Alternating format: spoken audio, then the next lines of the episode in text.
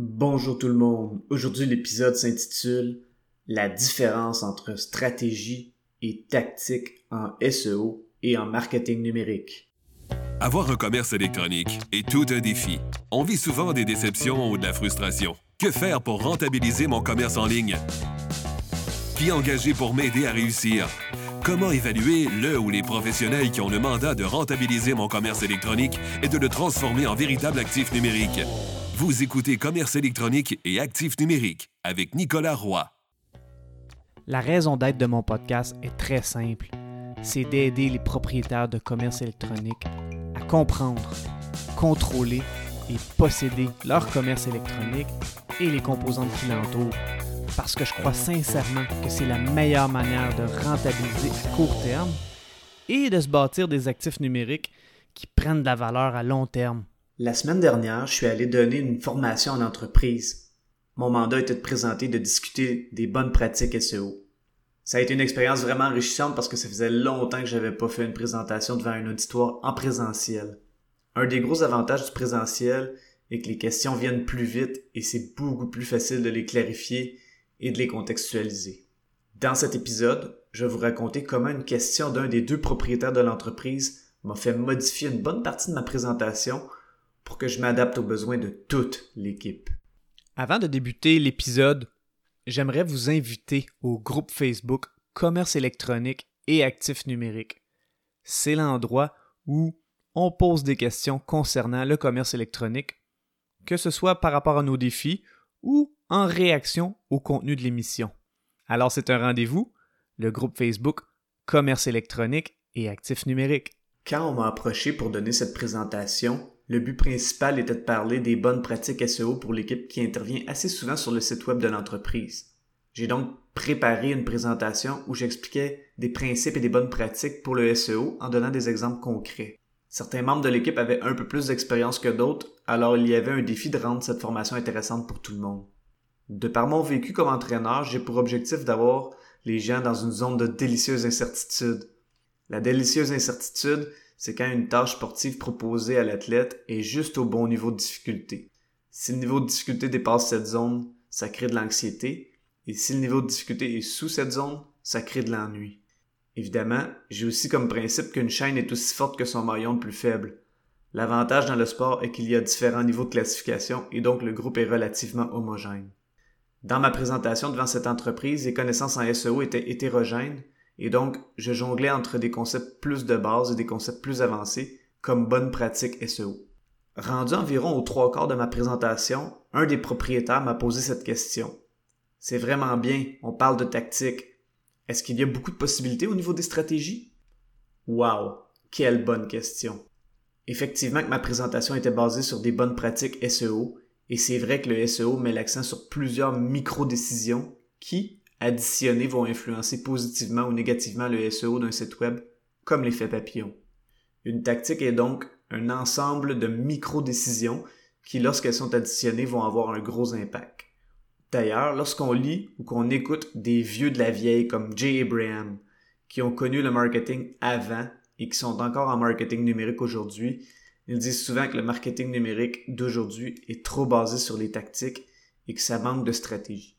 Par exemple, une tactique pourrait être de toujours faire la même procédure ou d'utiliser une technologie parce que ça donne des résultats positifs. C'est intéressant et en même temps, si cette tactique ne fonctionne plus, il faut en trouver des nouvelles. C'est certain que le SEO est rempli de tactiques parce que le but du SEO est de toucher à des facteurs de classification qui influencent Google pour ressortir dans les résultats de recherche pour attirer des visiteurs sur son site web. Alors qu'est-ce qu'on répond lorsqu'on veut discuter de l'aspect stratégique au niveau SEO?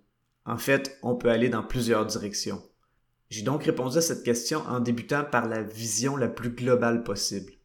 Ma première réponse a été de parler de choisir une page ou un article de blog en particulier qu'on voudrait cibler pour le SEO, et cette page servirait à promouvoir un lead magnet ou un aimant client spécifique et ayant une énorme valeur pour les visiteurs qui trouveront cette page.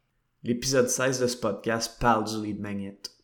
Ensuite, on peut analyser prévoir le parcours client spécifique à cette porte d'entrée propulsée par le SEO. Évidemment, cette réponse est moins spécifique au SEO et elle est plus globale. Dans cette stratégie, le rôle du SEO est d'attirer le client potentiel idéal par une requête faite dans la barre de recherche de Google.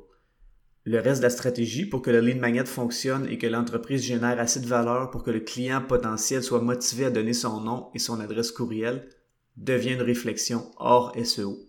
Les étapes subséquentes de qualifier les leads, de convertir en vente et de rendre le client assez heureux pour qu'il ait envie d'être un ambassadeur de la marque nécessitent une stratégie qui va bien au-delà du SEO, mais le SEO pourrait être une porte d'entrée unique dans une stratégie. Par la suite, j'ai réfléchi et j'ai donné un exemple moins global et donc plus spécifique sur une stratégie SEO. J'ai donné l'exemple d'un site web qui est relativement récent et dont les gens veulent miser sur les SEO. Dans ce cas, utiliser les bonnes pratiques SEO est bien et l'analogie que j'utiliserai est celle que si on veut sculpter une branche de bois de 1 mm de diamètre, ça risque de ne ressembler à rien. En fait, on risque même de briser cette branche. Idéalement, on voudrait faire croître la branche pour pouvoir la sculpter. Dans ce cas, la croissance du site web se ferait par la création de contenu. La stratégie serait de créer un cocon sémantique où on trouve tous les sujets et questions se rattachant à un problème, à un produit ou à un service. Ensuite, une fois que le cocon sémantique est bien bâti, on va se créer un calendrier éditorial et on va décider de différents aspects touchant la création de contenu, comme par exemple la fréquence des publications, l'exhaustivité du contenu, la ligne éditoriale pour qu'elle soit alignée avec l'image de marque, l'auteur et sa crédibilité en fonction du EAT, Expertise Authority Trust, le budget de temps, d'énergie et d'argent alloué à la création de contenu, la structure des articles de façon générale pour éviter de tomber dans la tactique. Ça, c'est souvent une stratégie SEO lorsqu'un site web possède peu de contenu et ressemble à une brindille, si je reviens à mon analogie. C'est pourquoi je parle souvent de création de contenu et de son importance, dont l'épisode 10 et le dernier épisode, soit l'épisode 58. Par contre, lorsque le site web est rempli de contenu, la stratégie peut être très différente. En sport, lorsqu'un athlète arrivait au niveau professionnel ou au niveau international, ces mots étaient souvent prononcés. What got you here won't get you there. Ça signifie que ce qui t'a amené ici en termes de performance ne te mènera pas nécessairement où tu veux aller pour la suite. En effet, plus un site web a du contenu et plus il ressort bien sur Google, plus la stratégie devient une stratégie défensive basée sur la veille technique en SEO. Mais c'est un autre sujet qu'on pourra peut-être aborder dans un podcast futur. Je vous remercie beaucoup d'avoir écouté l'émission. Je vous invite au groupe Facebook Commerce électronique et actifs numériques. Et si vous avez des questions ou des suggestions de sujets ou d'invités que vous voudriez entendre, je vous invite à me contacter via le site web nicolaroy.pro. D'ici là, je vous dis à la prochaine.